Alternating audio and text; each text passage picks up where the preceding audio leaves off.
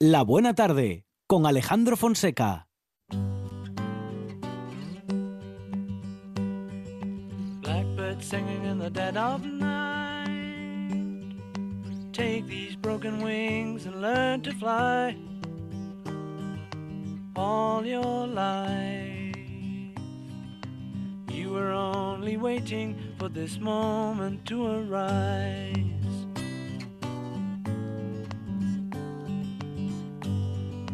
Blackbird singing in the dead of night. Take these sunken eyes and learn to see all your life. You were only waiting for this moment to be free. Blackbird fly. Blackbird fly into the line of a dark black night.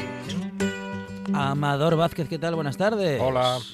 Buenas tardes. Bueno, momento para acercarnos a la naturaleza con Amador Vázquez, que es responsable de Picatuero Naturaleza, www.picatueronaturaleza.es y también integrante del colectivo ornitológico Carballera del Tragamón.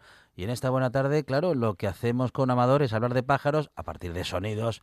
Bueno, Amador, en todo caso, y antes de adentrarnos en los sonidos que nos llevan a la naturaleza, eh, bueno, la actividad suspendida seguramente en Picatuero de momento, pero bueno, lo, la, la, otra, la tuya, la de bueno, la de ir por los prados y trabajando en jardines y demás, esa seguramente esa no continúa, ¿eh?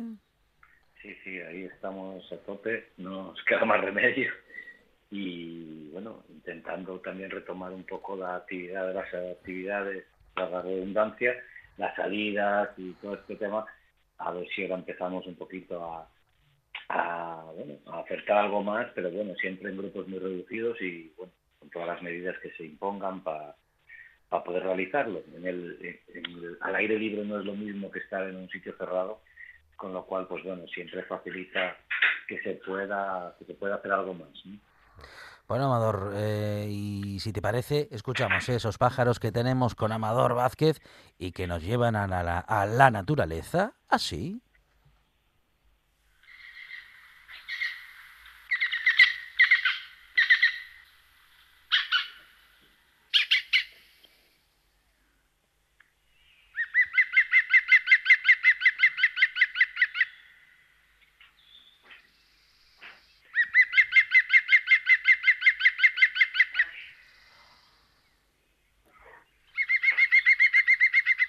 Bueno, un canto. ¿Pájaro grande se, o pequeño? Se escucha desde lejos, ¿eh? Sí, es muy sonoro, muy llamativo. La, la manera más fácil de localizar a este pájaro de tamaño mediano. Es el segundo más grande de los pájaros carpinteros que tenemos en Asturias. Ah. En este caso, el pito real, bueno, era conocido como pito ibérico. Uh -huh. eh, porque bueno, se ha, se ha, definido ya que la especie que tenemos en la península es diferente a la europea y bueno, se la ha denominado Picus, Picus arpei y ya podemos decir pico ibérico, uh -huh. especie endémica solo del territorio nacional, en Pirineos. Y bueno, el pajarillo algo conocido, es bastante fácil de ver y, y escuchar, sobre todo en su hábitat natural, que son los bosques de ribera, bosques húmedos, eh, y también fácilmente localizable en parques grandes, en parques donde haya árboles grandes, uh -huh. porque como todo buen pájaro carpintero necesita árboles viejos en los que poder excavar el nido con el pico, ¿no? Pájaro bastante increíble. O sea que tiene tiene uh, bueno fuerza suficiente para hacer bueno, para socavar los troncos, pero eh, selecciona árboles eh, viejos porque tiene obtiene menos resistencia.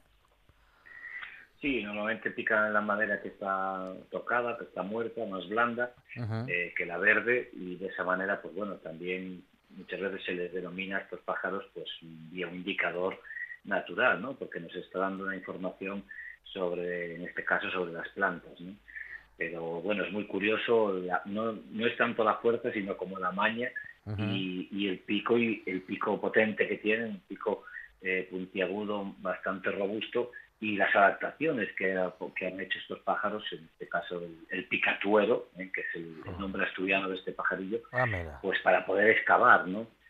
pensar que no solo hace un agujero en el árbol, sino que estaba 20 centímetros dentro del árbol, hacia abajo, y, luego hace una cámara más amplia donde, donde pone los huevos, ¿no? O sea, que no es una, no es una labor eh, bastante menor, sino que es importante todo este trabajo que puede realizar por el pico, por esas garras que tiene potentes para agarrarse al árbol, que es básicamente su forma de vida, dos dedos para adelante, dos para atrás, con unas uñas muy potentes, y luego pues la lengua también es muy curiosa porque la tiene retráctil, la lengua le nace en, digamos que en la frente, por dentro, en el cráneo, en la frente, rodea toda la cabeza y, va hacia la boca, ¿no? Y de esa manera esa lengua también protege el cráneo de los golpes.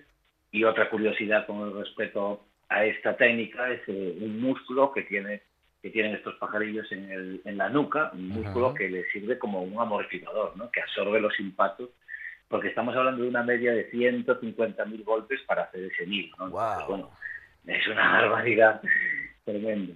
Decíamos pajarillo mediano, 33 centímetros de tamaño, 42 de envergadura, bastante fácil de identificar por el color verdoso que tiene, el obispillo y las partes bajas un poco más amarillentas, la cresta roja y luego unas bigoteras rojas en los lados del pico hacia abajo, dos manchas rojas, que es una de las maneras que tenemos de diferenciar el ibérico del europeo, porque el europeo tiene esas manchas, esas bigoteras rojas rodeadas de una franja negra, y en cambio el, ibérico no, tiene solo la, bigotera roja. Es una manera bastante fácil porque si lo vemos a una distancia mediana con prismáticos y demás, pues podemos distinguir muy bien esas bigoteras. Un pajarillo netamente insectívoro, puede comer algún fruto, pero principalmente en el caso del pito real, que lo podemos ver por el suelo fácilmente buscando hormigas. Levantan las hormigas, esa lengua larga y pegajosa la mete en el hormiguero y como el oso hormiguero, pues va sacando eh, las hormigas y las larvas que se le pegan y, alimentándose de ellas. También rebuscan en los troncos muertos, eh, larvas de insectos, de manera que, bueno, puede, eh, tiene un abanico amplio de, de, insectos de los que se alimenta, pero le encantan las hormigas y de esa manera pues lo podemos ver en los prados por el suelo donde hay hormigueros. iba a decir Jani Barbera, no sé si fue Jani Barbera, ah, no, es anterior. ¿eh? El, el, pájaro, loco. ¿quién lo hacía? sí, el ah, Rudy O la, Warner, bueno. Walter Lantz. Ah, Walter Lantz, sí, señor. Bueno, nada, era e, esa creación, ¿no? De el, pájaro loco. Ah, pero bueno, claro, e, e, es, no es exactamente este, este del que estamos hablando, que tampoco sé si existe el pájaro loco, aquel que era azul. Sí, bueno, el color no es exacto, pero se hace referencia a un pájaro carpintero americano. En este caso es un picamaderos americano. Y bueno, como son dibujos, dibujos animados americanos, pues el creador también hace referencia a su especie. Pero bueno, podemos englobarlos a todos un poco en un grupo, el grupo de los pícidos, que realmente son aves eh, espectaculares, aves adaptadas eh, muy, muy bien a esa forma de vida, la mayoría de ellas en los árboles en Asturias, recordad que tenemos cinco especies diferentes de pájaro carpintero y bueno, desde todos los ámbitos podemos ver como este, que lo podemos ver a nivel del mar prácticamente en cualquier zona de bosque maduro o parques con árboles grandes, hasta el, más grande que es el, pito negro, ¿eh? el picamaderos negro, que es el, más grande de, de, este grupo y lo podemos ver en los bosques de interior de Asturias, en los olledos, en los robledales, donde también pues en los árboles eh, tiene su vida prácticamente. ¿no? Y este del que hablas es el pito real. Pito real, conocido ahora mismo como pito ibérico. El pito ibérico, que mm. como digo es una subespecie. También podríamos ver al pito real, lógicamente las aves europeas, eh, sobre todo en el invierno, también pueden desplazarse hacia el sur y, podemos ver en la península también la, especie europea. Pero eh, ahora mismo pues la mayoría de los que residen en, nuestro país, en Asturias también, pues son el pito ibérico, el Picus champey. Me, me, dice un guionista que el pito real lo podemos ver en la revista Hola. Es un chiste malísimo. Bueno, ya. no sé si, no sé si apetecerá verlo mucho, pero No, últimamente ni en la revista Hola lo podemos ver. y a Amador Vázquez, que es lo verdaderamente importante, le podemos encontrar en esta buena tarde, siempre hablando de naturaleza y de los pájaros en la cabeza. Amador, gracias. Un abrazo. A vosotros, chao. Una de vinilos al ajillo, dos de micros al cabrales, tres de cables afogados. Oído cocina. Carlos Novoa se cuela en las mejores cocinas del país Astur. De lunes a viernes, a las 11 de la noche, Oído Cocina con Carlos Novoa. La buena tarde con Alejandro Fonseca.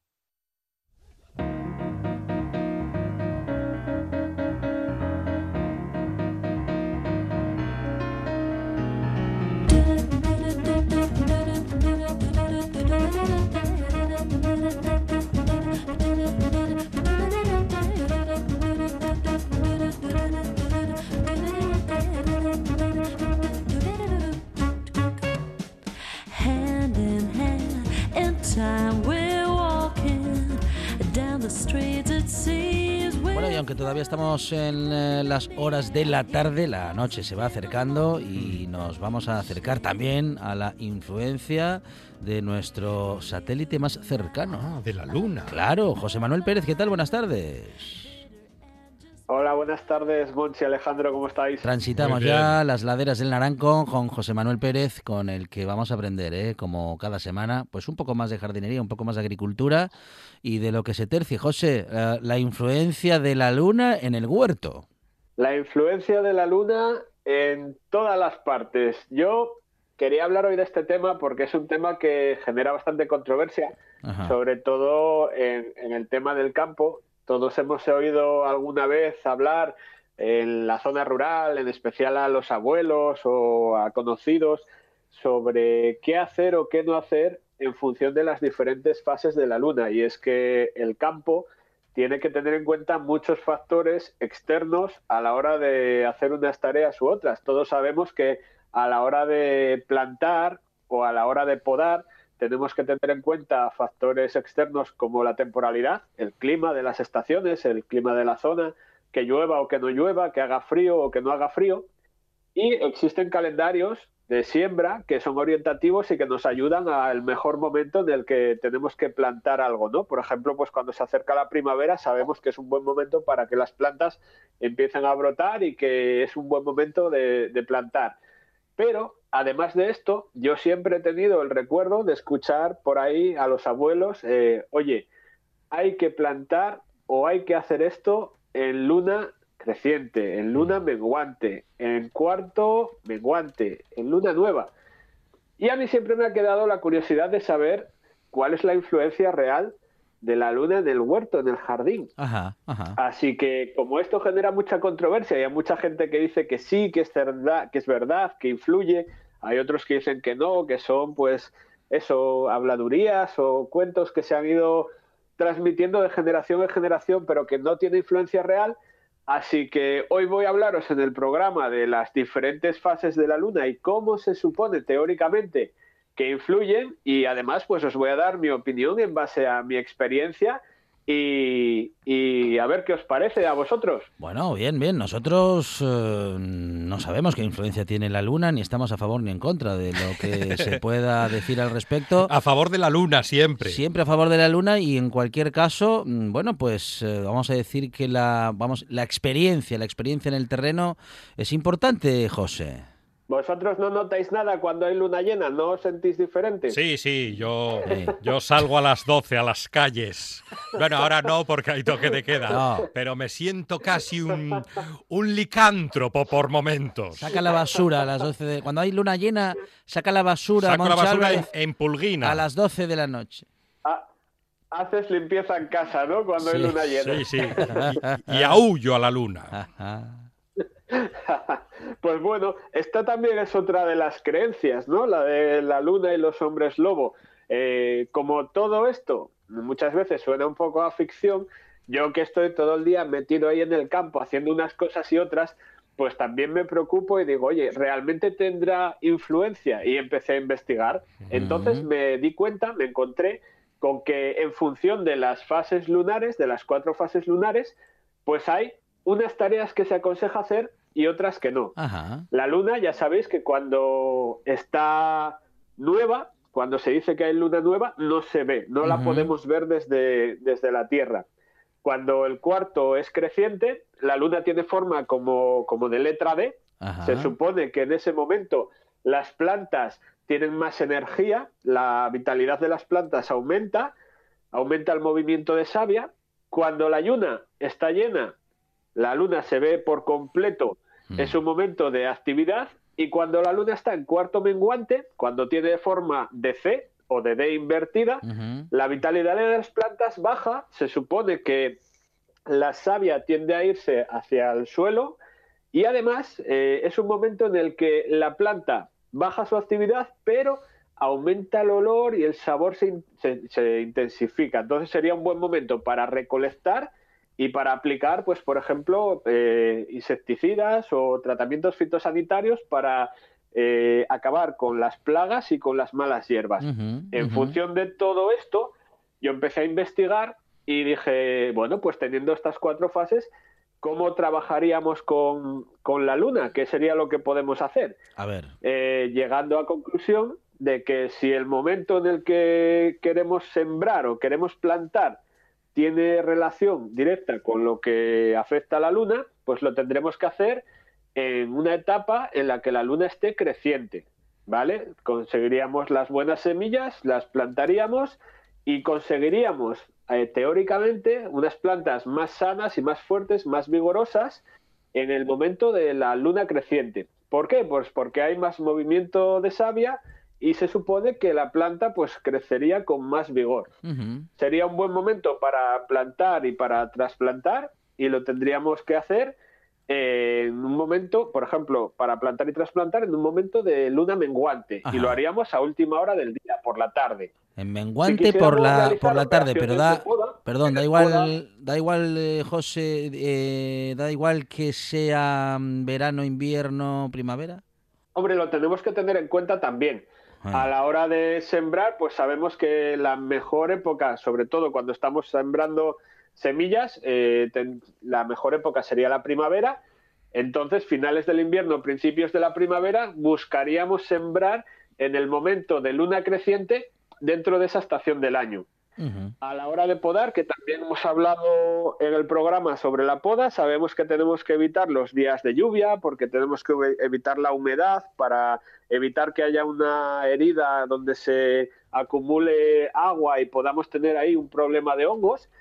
Pero además tendríamos que tener en cuenta que sería un buen momento podar en menguante, porque cuando está menguando la luna hay menos actividad de savia y por lo tanto la planta entraría en parada vegetativa y también habría menos riesgo de que se desangre o de que perdamos savia por los cortes. Además, he leído en algunos artículos que es importante evitar el, equinoccio y el perigeo, que son los nodos lunares, los momentos en los que la luna, digamos que sale o entra en el punto más alto o en el punto más bajo de su órbita.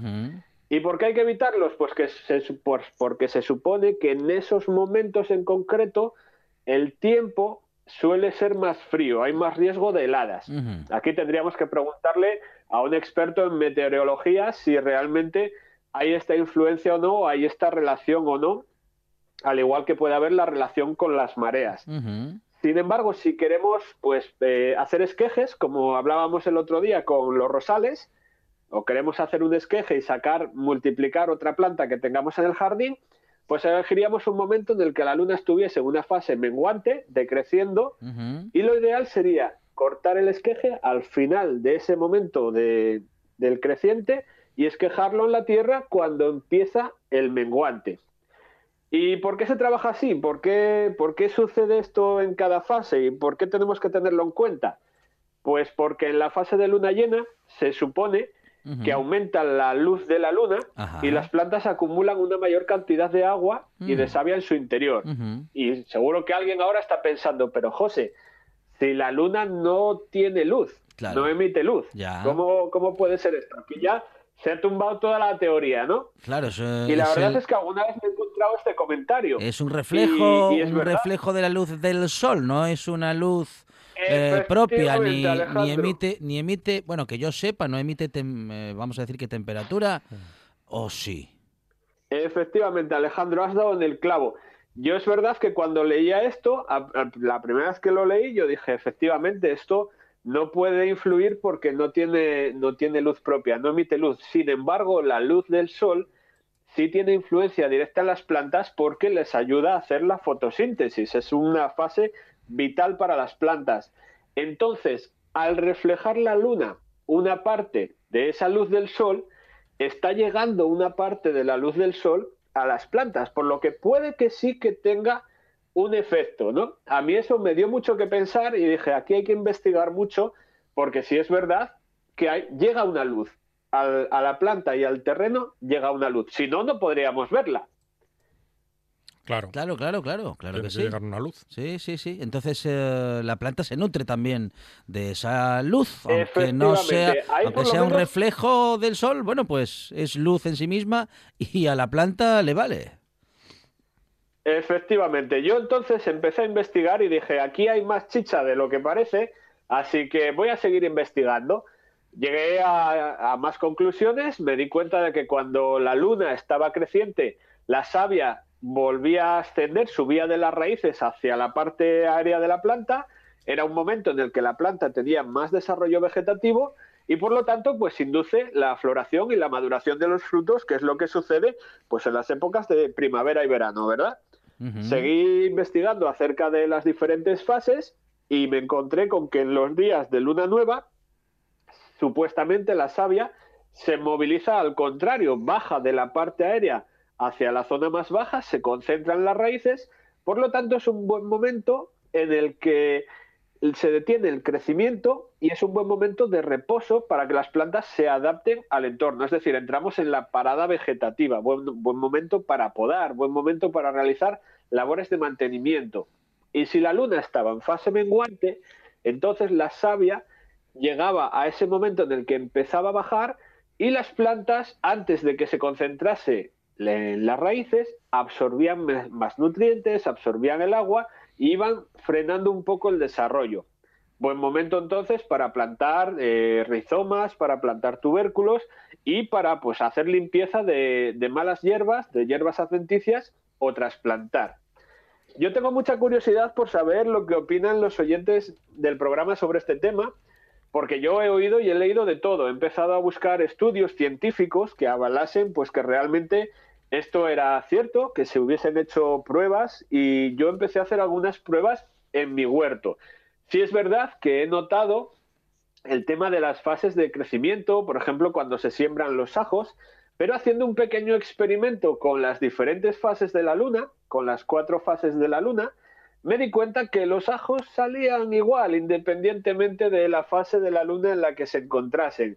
Y me di cuenta que a la hora de, de sembrar o a la hora de podar, pues que no veía una influencia directa sobre esto.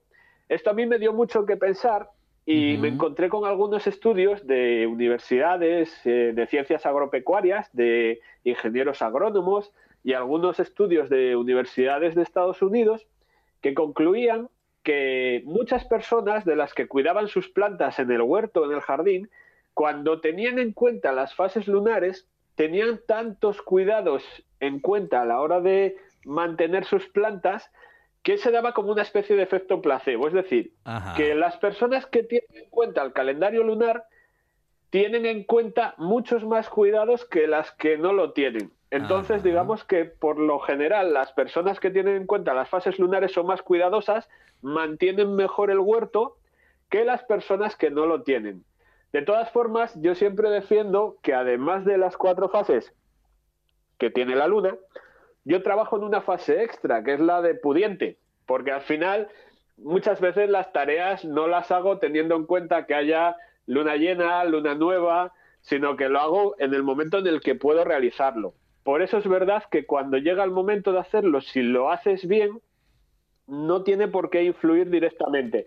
Sin embargo, sí me queda el resquicio de lo que comentábamos antes, de ese reflejo de la luz del sol que llega a las plantas. Entonces, a mí eso me hace pensar que depende de la zona en la que estén las plantas, depende de la parte del mundo y depende de la cantidad de luz que llegue, puede haber zonas en las que esa luz sí tenga a lo mejor un impacto más directo que en otras. Es decir, no es lo mismo la zona del Polo Norte que la zona del Ecuador que la zona del Polo Sur. Y en las zonas en las que haya más iluminación por la noche, probablemente algunas variedades de plantas sí noten algún cambio en los ciclos.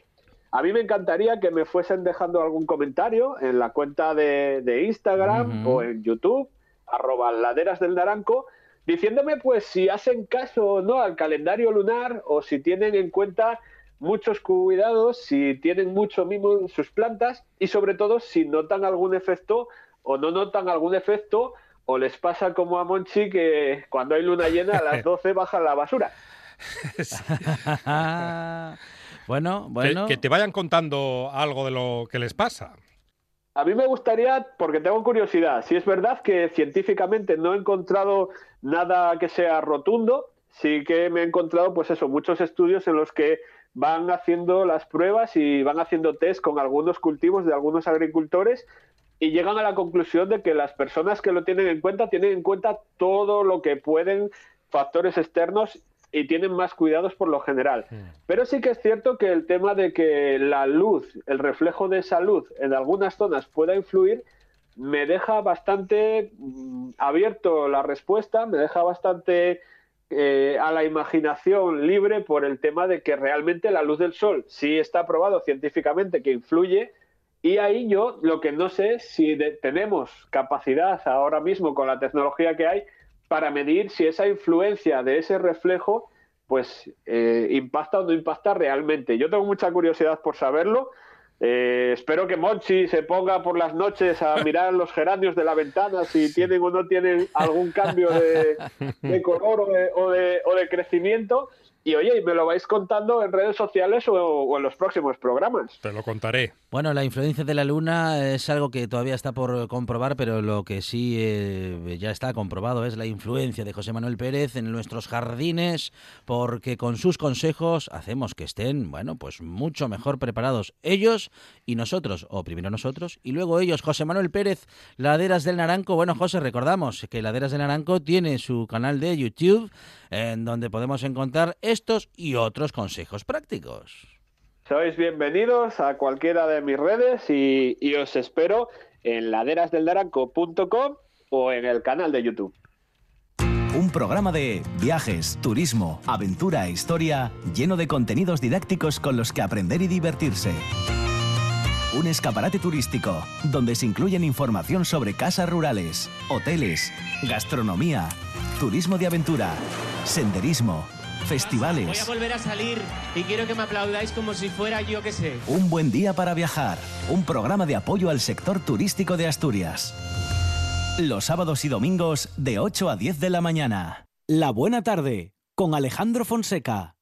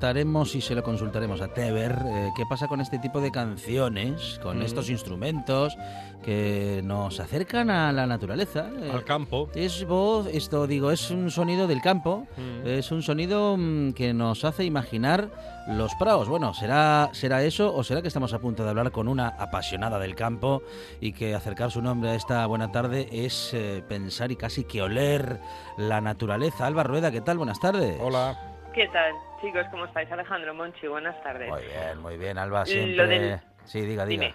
No, no, diga, No, diga. lo de la música y los instrumentos digo yo que será, bueno, pues al final si te paras a pensar, los instrumentos se hacen con madera, las maderas vienen de los bosques. Ajá. Yo creo que el origen un poco de los instrumentos tradicionales era la gente del campo, que tenía mucho muchas horas, sobre todo en invierno que oscurecía pronto, pues muchas horas y se dedicaban a tallar manualmente y a hacer instrumentos, algunos muy caseros, muy rudimentarios, que al- luego han ido evolucionando. Y a lo mejor es por eso que, pero sí que tenéis razón, ¿eh? Y sobre todo instrumentos como el violín nos remiten eh, con bastante urgencia al medio natural, donde yo me encuentro, como sabéis, como pez en el agua. Sí, Claro, sí, sí. es que un sí, violín, sí. antes de ser violín, es un trozo de Claro. madera. Exactamente, y un trozo de madera viene de un árbol, con lo cual al final os dais cuenta que por mucho que nos alejemos y por mucho que nos empeñemos, vamos a volver siempre al origen, que es nuestra madre naturaleza.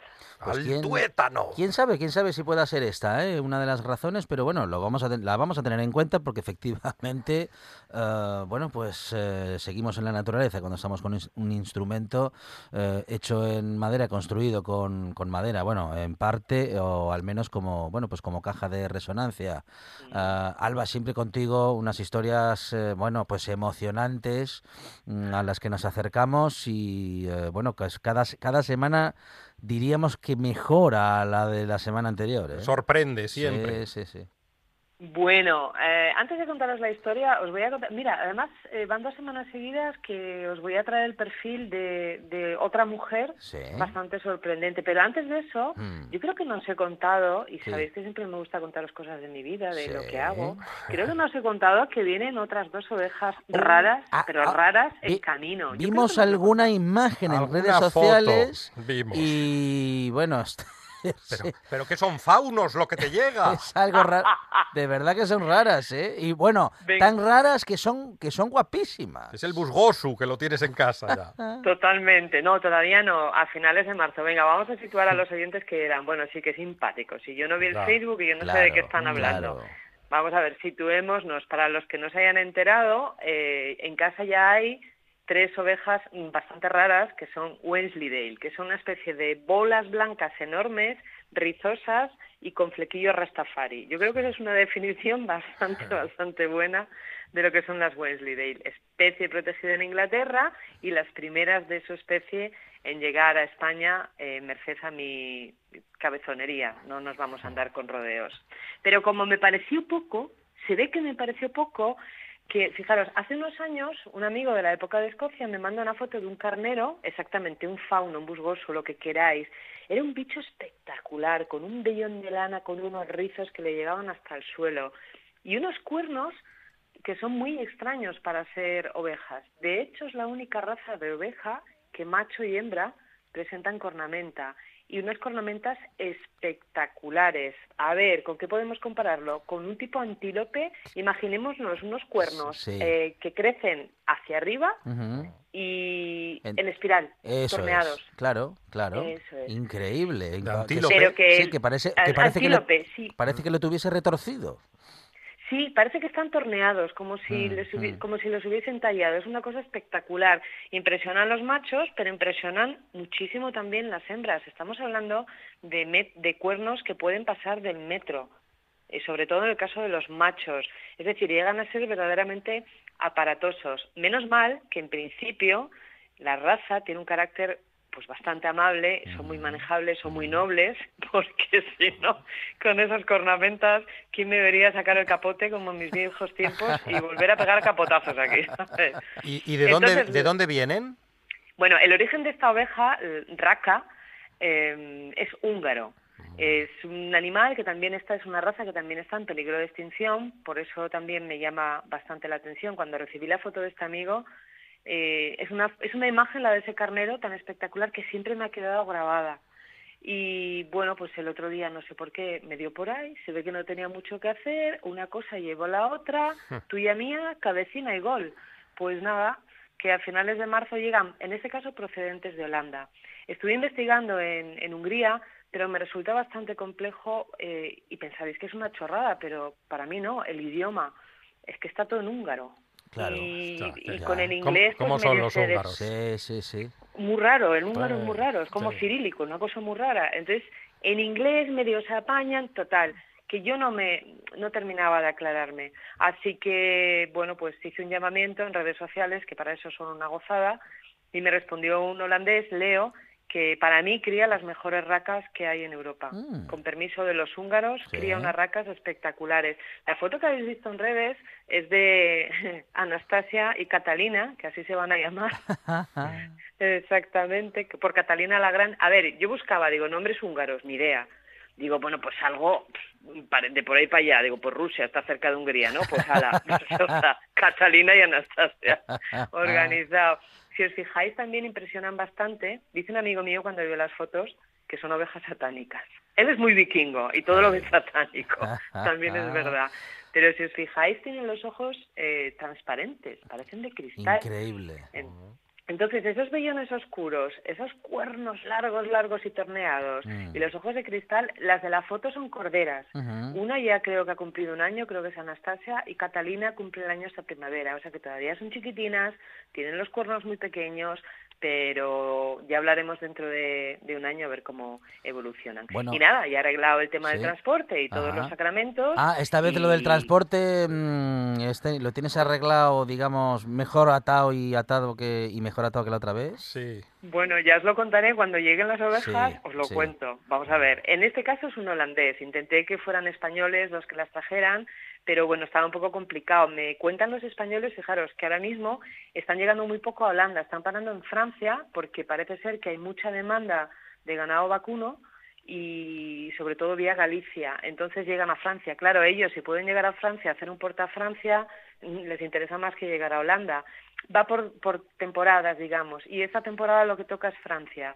Entonces contacté, gracias al criador de Catalina y Anastasia, contacté con un transportista muy majo y Michelle y bueno, pues en principio él se ha comprometido a traerlas a la puerta de casa. Se lo he hecho jurar y perjurar que me las trae a casa. Y me ha dicho que sí, el día que lleguen Mm. ya os contaré la aventura y Pero te lo ya di- nos reiremos. pero te ¿Cómo lo- gestiona de rápido, Alba? Pero te lo dijo en húngaro.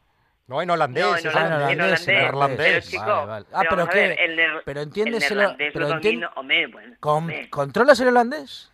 El neerlandés y el japonés No. son de toda la vida. Ah, sí. Yo lo que, se Ah, me- lo que no y tal es Sí. el húngaro y, y el polaco. Y Sí. mira, hablando del polaco, vamos al tema de hoy, vamos al perfil de hoy. Vale. Porque también os reiréis, si me veis intentar leer en polaco, os haré a la No, es imposible leer en polaco.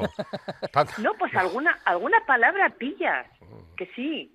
¿Ah, Has sí? leído poco, inténtalo No, más. pero es que, es que esos, esos nombres que tienen los polacos, pero Mm. ¿cómo, ¿cómo se va a decir? Pero si parece un gato encima de un teclado del ordenador, no sé. Bueno, si te oyen mis amigos Arturo y Mónica, que Claro. son polacos y están afincados en, en Irlanda y son muy amigos míos, el niño se llama Benjamin y ellos se llaman Arturo y Mónica, Oh, sí, Pero ver, no, no, pero a los apellidos. Sí. Hay que ir a los apellidos. Ah, Milarnetsis. No, amigo, no. Los apellidos, yo una vez que lo to- son tocosonantes, yo Mm, eso no sé cómo va. imposible. Pero el nombre es Mónica y Arturo, muy guapos. Bueno, pues les he pedido auxilio hasta Mónica y Arturo con el tema que os voy a, os voy a contar a continuación.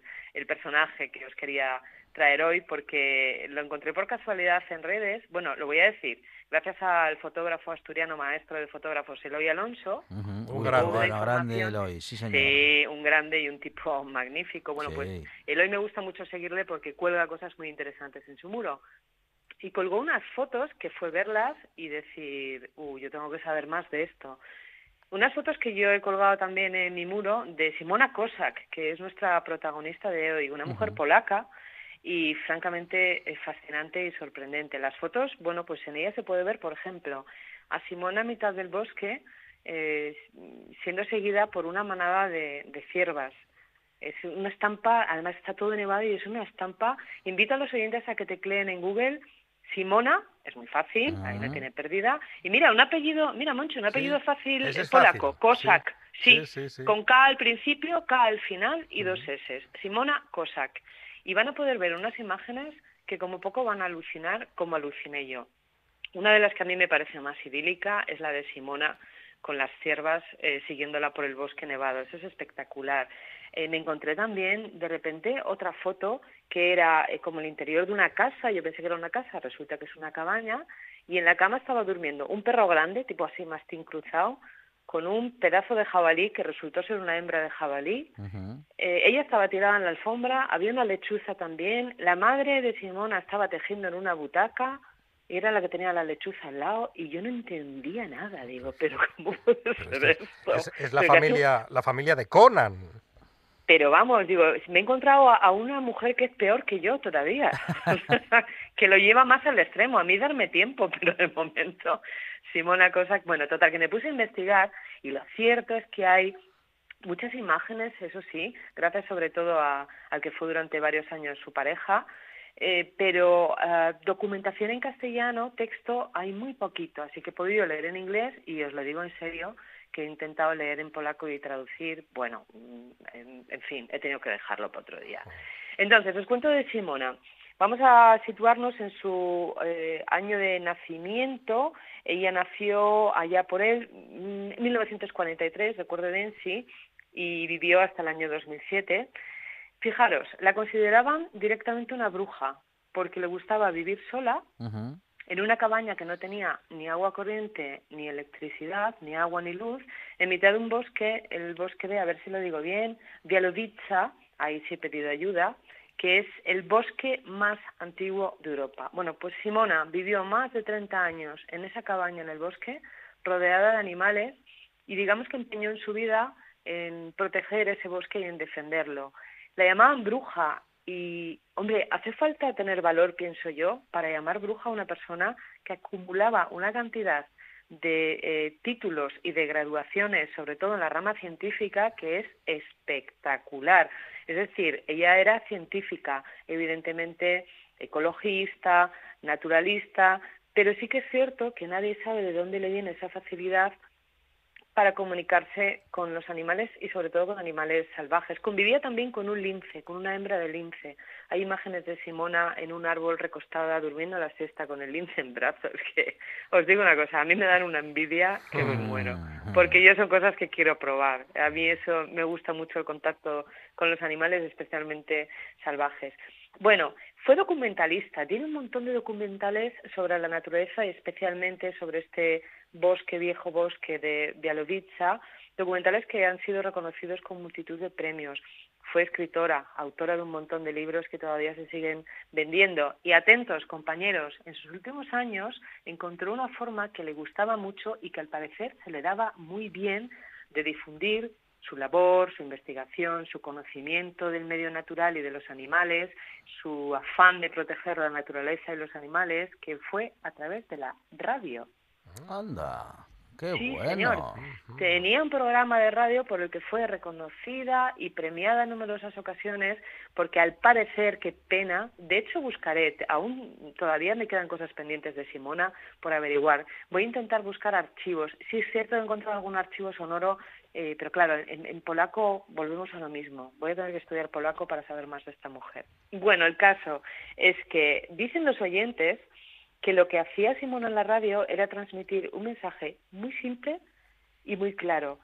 Y la forma de contar sus experiencias en la naturaleza y sus vivencias con los animales parece ser que fascinaba a los oyentes.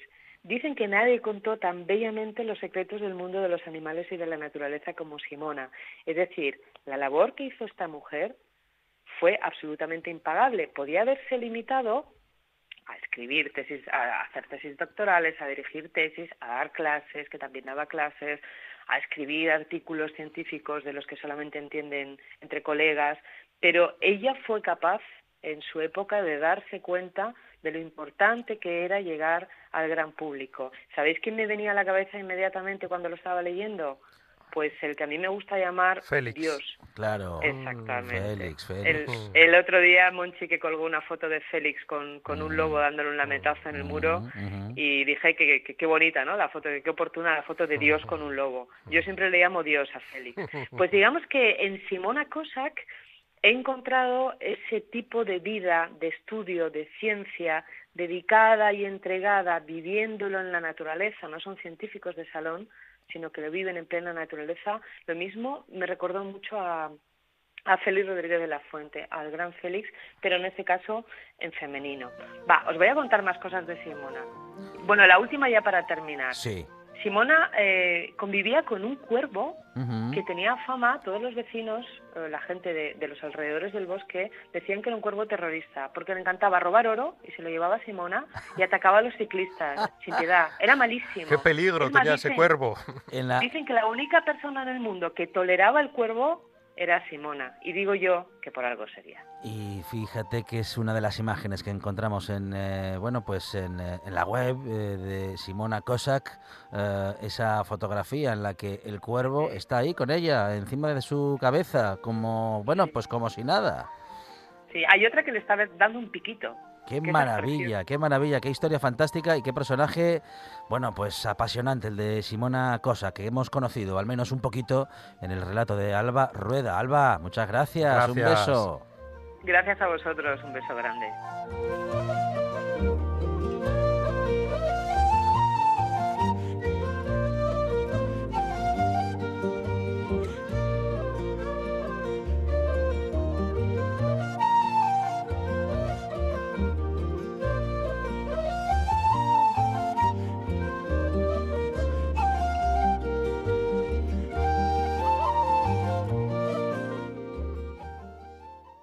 En toda Asturias, RPA, la radio autonómica.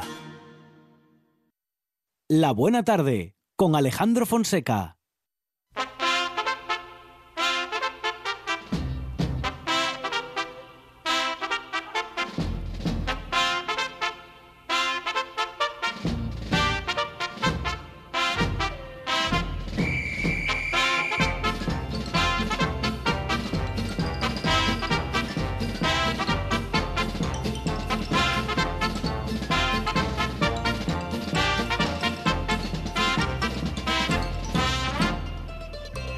Ay, ay, ay, ay, ay, ay, qué buen humor, qué, qué, qué, qué, qué, qué, qué, qué, qué Qué buena radio. sintonía, Si es qué, que- música si ya- maravillosa. Ya parezco, ya parezco Andrés Pajares.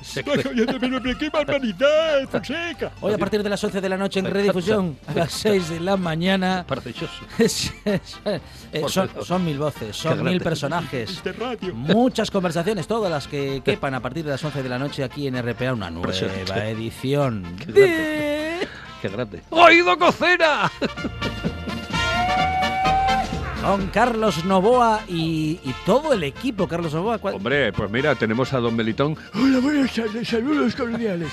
Que ese es uno de los Ah. nuevos colaboradores que tenemos en el programa. Me gusta Melitón. Melitón, Melitón, Melitón, Melitón. Da, bueno, Pero Don Melitón este- tenía tres gatos, eh, los hacía bailar en un plato, uno, dos, Este, tres y ¿cómo. ¿Cómo se apellida Melitón? ¿Será Peras este? Eh, oye, no, no, no, no te metas por esos rollos, que ahí acabamos mal. No, no, no, no, yo no he hecho nada, ¿eh? Ah, vale, vale. yo por lo menos no he hecho nada, Nada. nada. Muy bien. Melitón, simplemente. Melitón. Don Melitón tenía tres gatos que los hacía bailar en un plato. Ajá. Uno, dos, tres y cuatro. Gran fichaje, Melitón.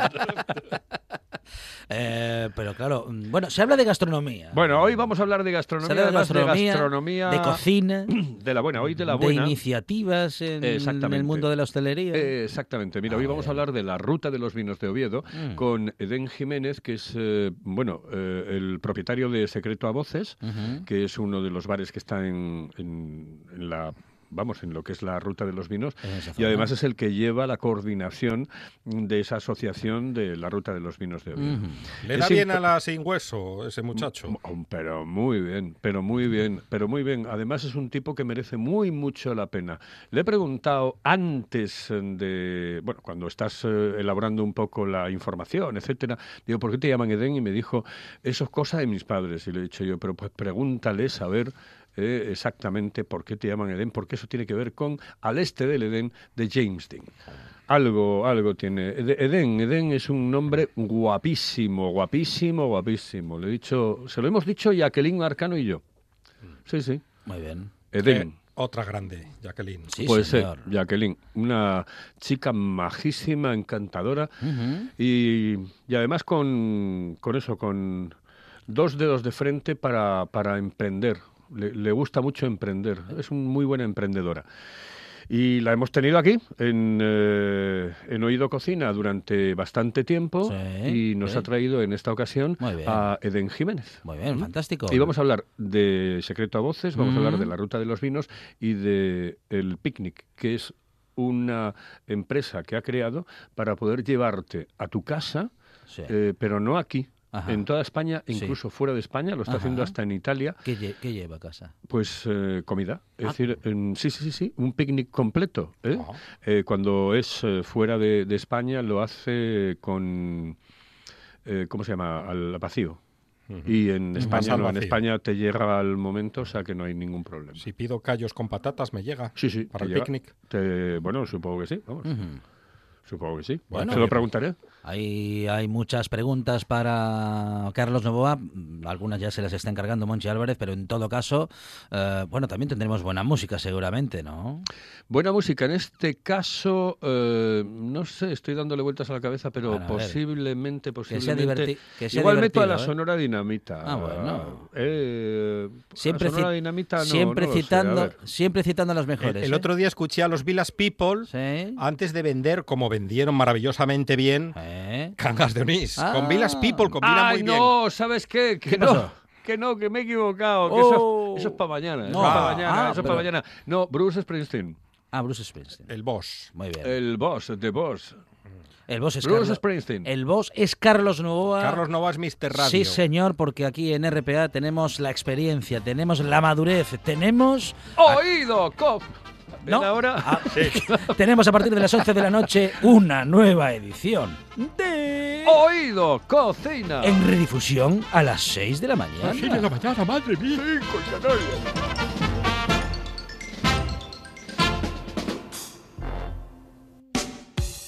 La Buena Tarde con Alejandro Fonseca. Así en estas cuatro horas hemos contado, bueno, pues lo que pasa en Asturias también, a- algunas cosas que pasaban en Asturias y también, eh, bueno, iba a decir que este es el momento de contar lo que va a pasar. Bueno, y lo que va a pasar es que eh, la radio sigue, llega el deporte, la información, el noche tras noche y el oído cocina y muchos más programas que están comenzando esta semana y que siguen estrenando y cambiando la noche de RPA. Eh, nosotros tenemos que decir adiós y eh, anunciar mañana aquí en RPA tendremos a partir de las 4 de la tarde más buena tarde y más radio.